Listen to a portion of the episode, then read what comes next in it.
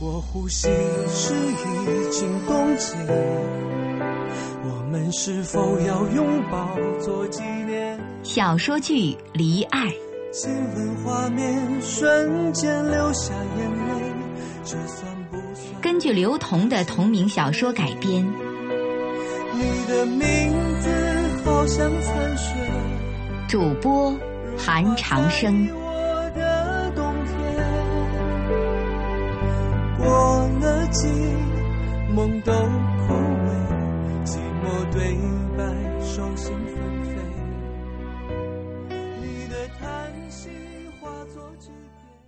第十一集，哈哈哈哈哈哈！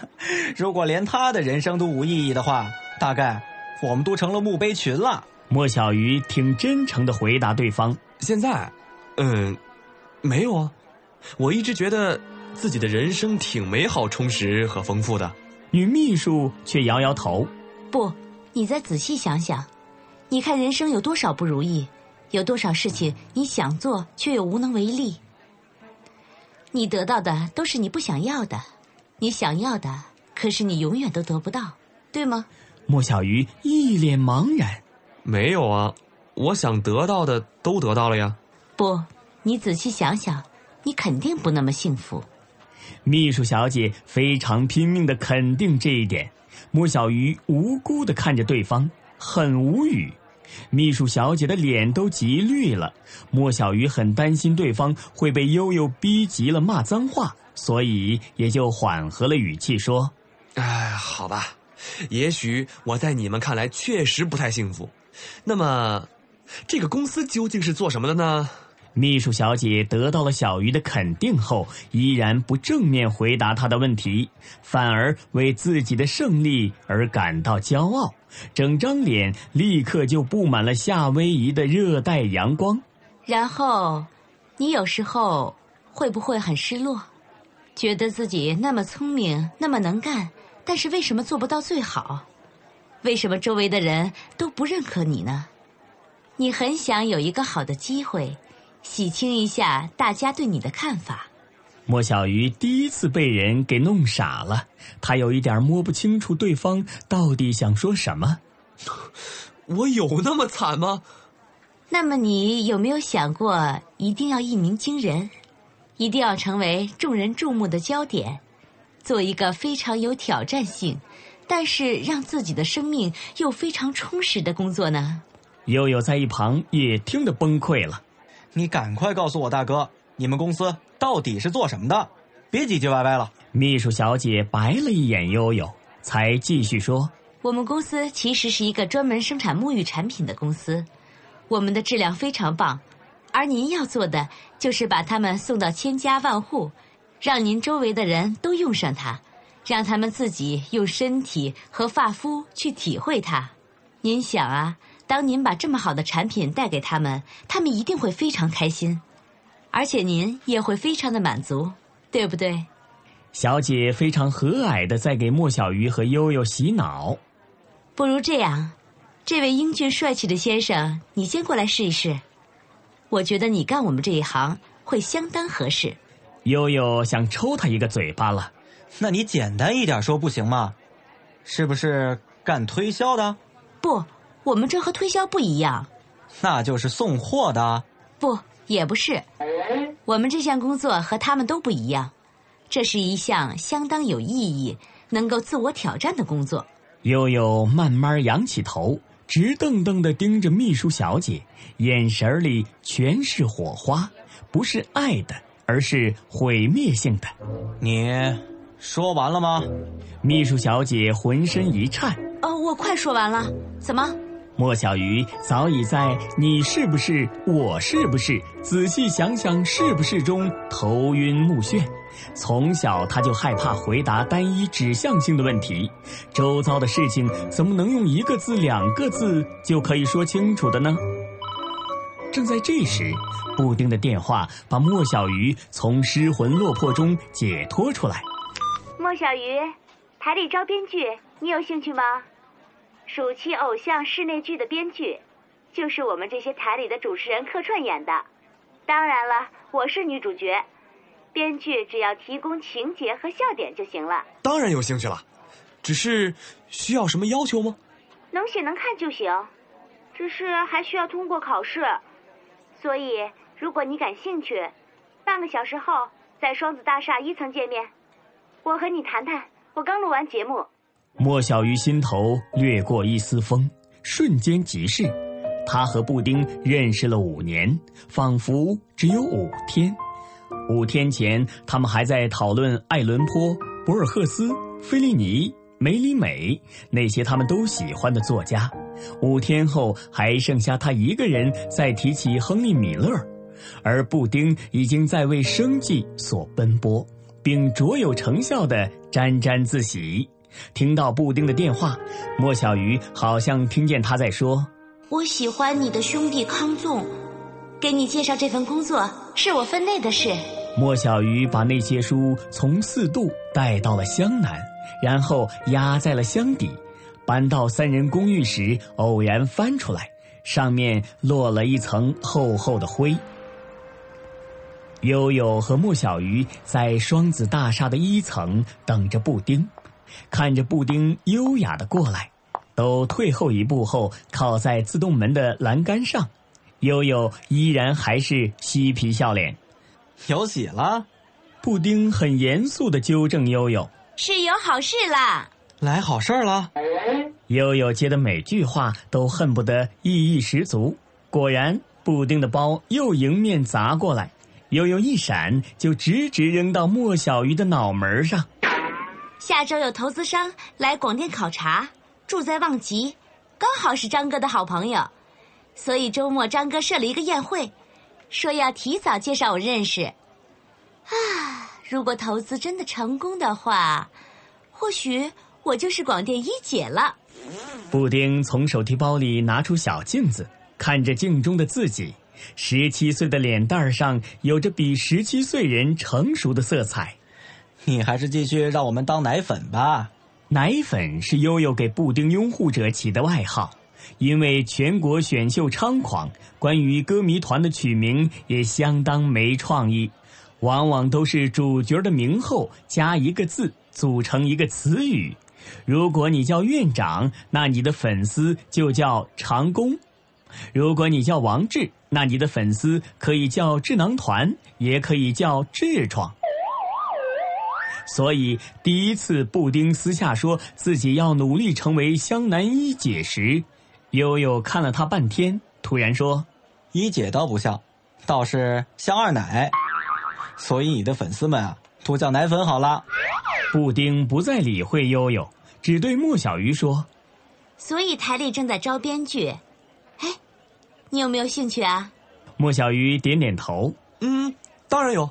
那我就推荐你吧。”需要什么要求吗？不犯低级错误就不会被开除，不是每个地方都像大家想象中那么要求严格的。所以，所以挺好混的。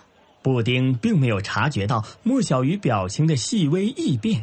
他说：“制片人是我最要好的哥们儿，所以即使你没经验也行。”这时，迎面走过来一位三十岁出头的男士，戴着眼镜，倒也显出斯文的样子。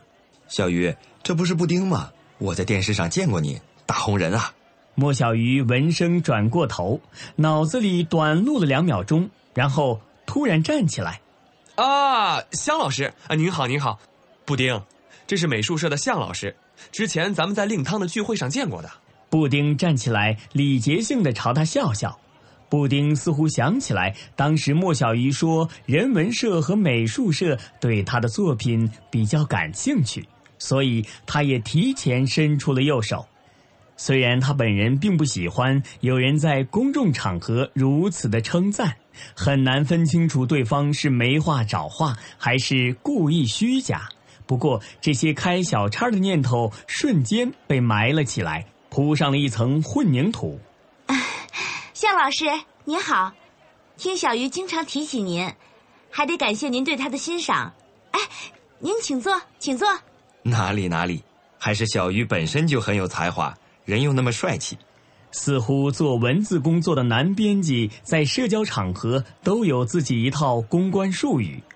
布丁不经意的瞄了莫小鱼一眼，他是在说：“为什么你认识的编辑都一个比一个恶心？”莫小鱼自嘲的笑了笑，因为他也不了解向编辑，只是经朋友介绍过一次，聊了两句。如果不是他主动打招呼，或许他都忘记了他的相貌。布丁看向编辑并没有想要离开的意思，于是把并排的椅子拉了出来，然后自己坐到了莫小鱼身边。向老师，您坐。向编辑点头谢谢之后，就坐到了他们的面前。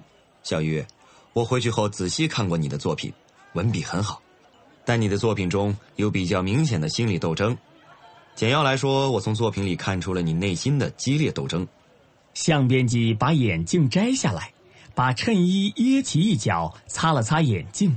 莫小鱼点点头，嗯嗯。简要来说，就是你的作品流动着明显的两股情绪，一种是愤世嫉俗的，一种是悲天悯人的。你的文字就在两种情绪中游走。简要来说，就是有人格的分裂。如果能更好的把握两种情绪的交换，你会成为一个很成功的作者。那。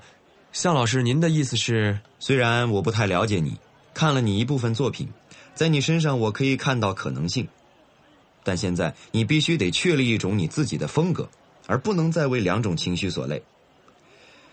更或许你可以尝试分两种文体来写，偶尔写写评论，一种用来书写长篇，可能是不错的方式。说话的时候，布丁看了莫小鱼一眼。哎呀。这是我第一次听到有人这样表扬你，夏老师，您确定您不是莫小鱼花钱雇来的吗？向编辑愣了一下，过了几秒才笑起来。莫小鱼问：“嗯，那我现在应该怎么做呢？”你先把你给我看的小说拿回去修改，按照我刚才说的，之后的事情我来帮你处理。另外，我会帮你联系一下评论。看你对哪种类型的评论比较感兴趣，那儿的主编是我的大学同学，可以帮你开个专栏。莫小鱼心里有种掩饰不了的激动，因为评论是全国最负盛名的高中生文学杂志，涉及各个方面。每个作者年龄不大，但是只要能够在评论上开专栏的作者，每个人的小说都能卖过一百万册的成绩。而莫小鱼也一直向往出版自己的第一本小说。莫小鱼对自己的文字并不自信。我，我够资格吗？向编辑微笑着点点头。其实我已经把你的东西给主编看过了，他也很欣赏你的文字，所以基本上问题不大。剩下的就是你好好构思你准备写什么，然后告诉我。布丁也帮莫小鱼畅想精彩未来。你看。现在向老师那么帮你，你不用把写作当成一种负担了，应该坚持下去。另外，再去电视台做编剧，加上湘南又是全国的娱乐指标地，写娱乐评论最适合你了。反而是莫小鱼有些不知所措，对他来说，突然间一切就变得那么坦荡光明，最起码看起来那么的坦荡光明。向编辑似乎也看出了莫小鱼的想法。你的文字里，我看出了你的韧性。几年的磨砺和冷静，已经让你超出了同龄人的感受力。我们相信你有能力做好这些。只要你想想，你为这些准备了多久？过去的时间并没有浪费，而是在等待这样一个机会而已。也许听起来就像梦而已。向编辑的几句话让莫小鱼的鼻头有些酸。悠悠扬起手里的账单，就像解放后飘扬的旗帜。那我们去庆祝一下吧，我们去找康纵庆祝一下吧，顺便庆祝一下康纵也被东京医科大学收留。莫小鱼浅浅的笑着，布丁也是似笑非笑的神情。在共同的事情面前，少年们还各自有着自己的揣摩。因为经常旷课的原因，导致悠悠对美术特长班再也提不起兴趣。期间，他做了个不大不小的决定：一开学我就准备转到摄影特长班。康纵问他：“为什么？考这个系不必那么麻烦，只需要买最好的配置，咔嚓咔嚓，怎么着都不会太次。”于是悠悠自个儿上街买了一套专业器材，花了十几万。第一次胡乱拍的照片就受到了布丁的表扬。哎，拍的光不错呀！悠悠回答：“当然，一分钱一分货。”气温二十八度的晚上，公寓内的空调低分贝的运作着。悠悠买回来的一大把香水百合散发着清香。莫小鱼不动声色，依然在修改他的小说，偶尔凝重，偶尔喜悦。从他脸上就可以猜出故事情节的跌宕。康纵没心思做任何事情，躺在床上，脑子里全是那封寄往松原的信，里面是莫小鱼生死攸关的未来命运。看看莫小鱼，再看看墙面上尚未完工、被布丁常常当作笑柄的壁画。悠悠坐在沙发上拨弄他昂贵的摄影器材，CD 里放着李宇春的歌。当他们听到无心唱歌却又拨动琴弦这段时，三个人同时一愣神儿，然后莫小鱼继续低头疾书，康纵继续环视，悠悠继续组装。沙发上的书堆里有爱琴海的图片集。夹在册子里的一张卡片掉出来，上面写了莫小鱼的名字。那是一张明信片，是康纵跟着父亲去日本时寄回来的。正面是富士山的樱花，背面用签字笔写着：“在无法入眠的夜晚，想象冬季的夜晚的蓝色雪花，如同盛大静冈富士的樱花，温暖的涌过来。日式的酒店，明亮的街道。”用目光寻找幽静偏僻的小道，偶尔有猫的身影在墙角闪过。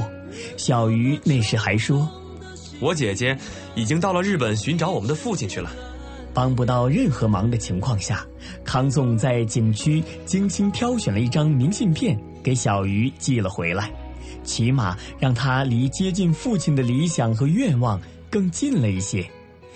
虽然现在康纵知道一切都不过是莫言的一个谎言，但当时自己心里的满足以及想象中的莫小鱼的感动却是真实的。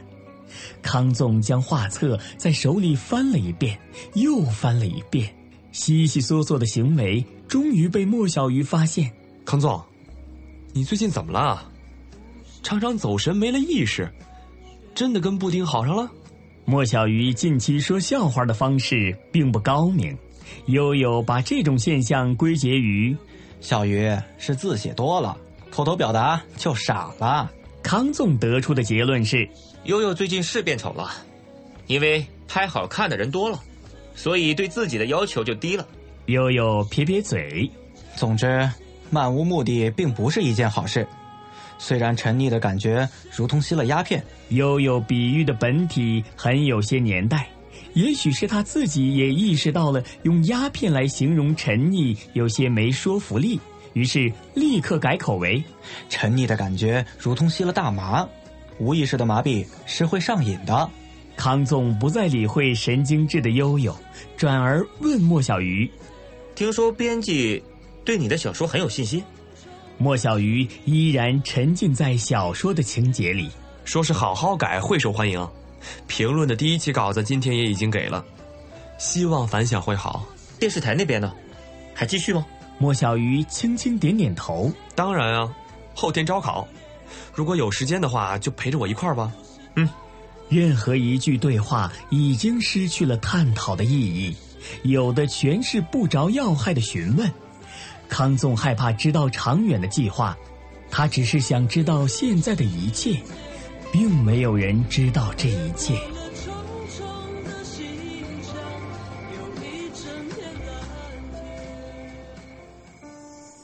学校操场旁边的超市，由于放假，往日的喧哗不复存在。康纵并不想去人多的地方，往超市看了一眼。除了几个女生在选购外，并没有更多的人。于是，他也想着进去买一罐冰镇可乐。货架的另一头，暑期补习的高一女生在争论着什么。他人的讨论成为不了康纵感兴趣的内容，唯一的例外是讨论的内容里有“莫小鱼”三个字。哎，快瞧，这就是高二文科班的那个帅哥莫小鱼。听说呀，他的身世很惨，是私生子，母亲和人偷情生下了他，又用他的骨髓救了他另一个家庭的姐姐。母亲扔下全家走了之后，他父亲也死了。后来，他的那个姐姐把他也抛弃了，让他一个人生活。啊，难怪平时的感觉很奇怪，是因为对女性有仇恨，才和高二理科班的康纵走得很近吗？哎，那他们是不是？几个女生声音小了下去，取代的是一阵窃笑。如果一直受到女性的伤害。所以，他和康纵在一起，也应该是再自然不过的事情了。但是，康纵为什么要和他在一起呢？康纵是我很喜欢的学长，除非莫小鱼已经众叛亲离，不然我才不想看到康纵学长与莫小鱼在一起。熟悉的声音是康纵认识的高一学妹。康纵抬起头，越过货架间的层层色彩的缝隙里，与高一学妹的眼神交错。学妹的脸突然就红了，立刻噤声，拉着同学去收款台付款。怎么了？怎么了？嘘，别问了，赶紧回教室。女生们拉拉拽拽就出去了，逃避的回应让康纵松了一口气。从货架上可乐罐里看到自己的身形，第一次觉得自己身形那么小，小到他害怕。当他们都不再回避，他不知道是一直站在这里，还是远离人群。超市里突然安静下来，只有空调运行的低分贝的声音。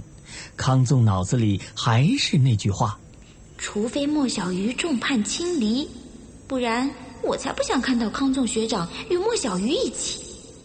你的名字好像残雪。